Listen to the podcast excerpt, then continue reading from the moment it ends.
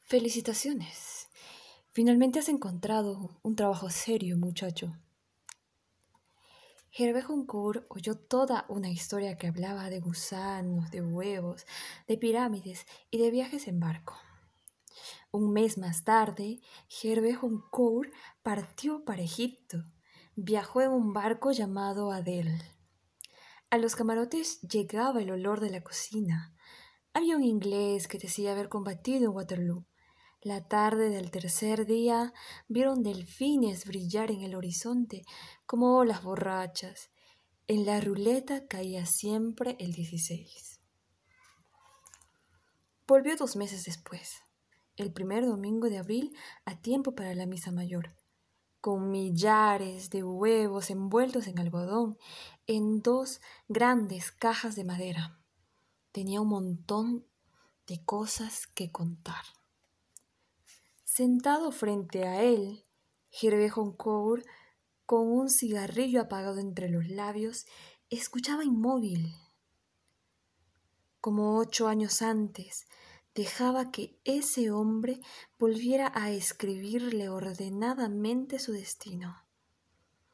Su voz le llegaba débil y nítida, sincopada por los periódicos sorbos de Pernot.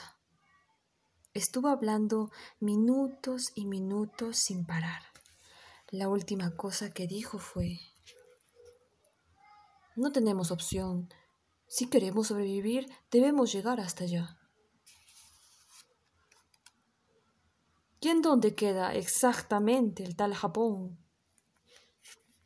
Baldaviu alzó la punta de su bastón y lo apuntó hacia otro lado de los techos de Saint August. Siempre derecho hacia allá, dijo, hasta el fin del mundo. En esos tiempos el Japón estaba, en efecto, al otro lado del mundo.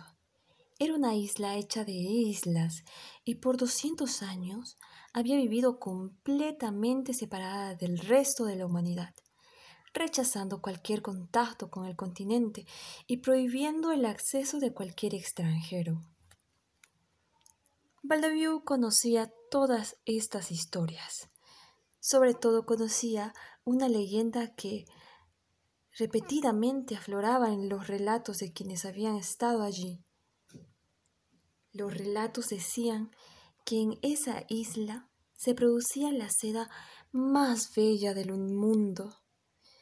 Llevaban más de mil años haciéndola, según ritos y secretos que había alcanzado una exactitud mística.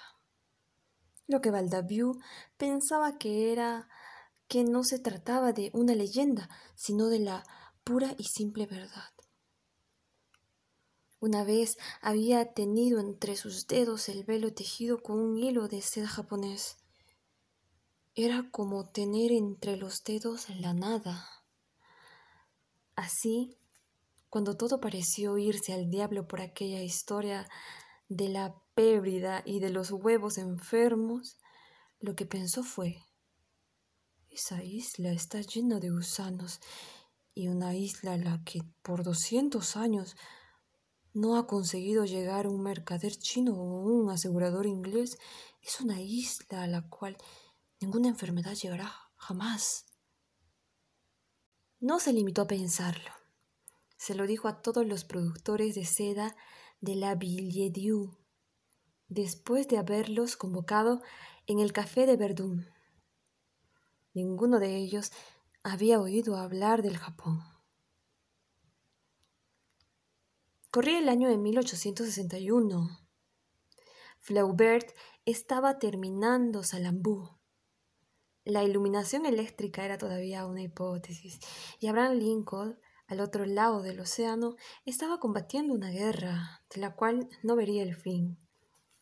Los agricultores de La Ville-Dieu se unieron en consorcio y recogieron la cifra considerable que se necesitaba para la expedición. A todos les pareció lógico encargarla a Hervé Joncourt. Cuando Valdevieux le pidió que aceptara, él respondió con una pregunta. ¿Y en dónde queda exactamente ese tal Japón? Siempre derecho hacia allá, hasta el fin del mundo. Partió el 6 de octubre, él solo. En las puertas de la Villedieu estrechó contra sí a su mujer Helene y le dijo simplemente, no debes temer nada. Hervé Honcourt partió con ochenta mil francos en oro y los nombres de tres hombres, procurados por Valdevieux, un chino, un holandés y un japonés. Cruzó la frontera francesa cerca de Metz, atravesó Gutenberg y Viera, entró en Austria, alcanzó el tren Viena y Budapest para luego proseguir hasta Kiev. Recorrió a caballo dos mil kilómetros de la estepa rusa, superó los Urales, entró en Siberia Viajó por cuarenta días hasta encontrar el lago Baikal, que la gente del lugar llamaba el mar. Remontó el curso del río Amur, caboteando la frontera china hasta el océano. Y cuando llegó al océano, se detuvo en el puerto de Sabirk por once días hasta que un barco de contrabandistas holandeses lo llevó a Cabo Teraya, sobre la costa oeste del Japón. A pie, recorriendo caminos secundarios, atravesó las provincias de Ishikawa, Toyama, Niigata, entró en la de Fukushima y alcanzó la ciudad de Shirakawa. La rodeó por el lado oeste Esperó dos días a un hombre vestido de negro que lo vendó y lo llevó a un pueblo en las colinas, donde pasó una noche y a la mañana siguiente hizo el negocio de los huevos con un hombre que no hablaba y tenía el rostro cubierto de un velo de seda negra.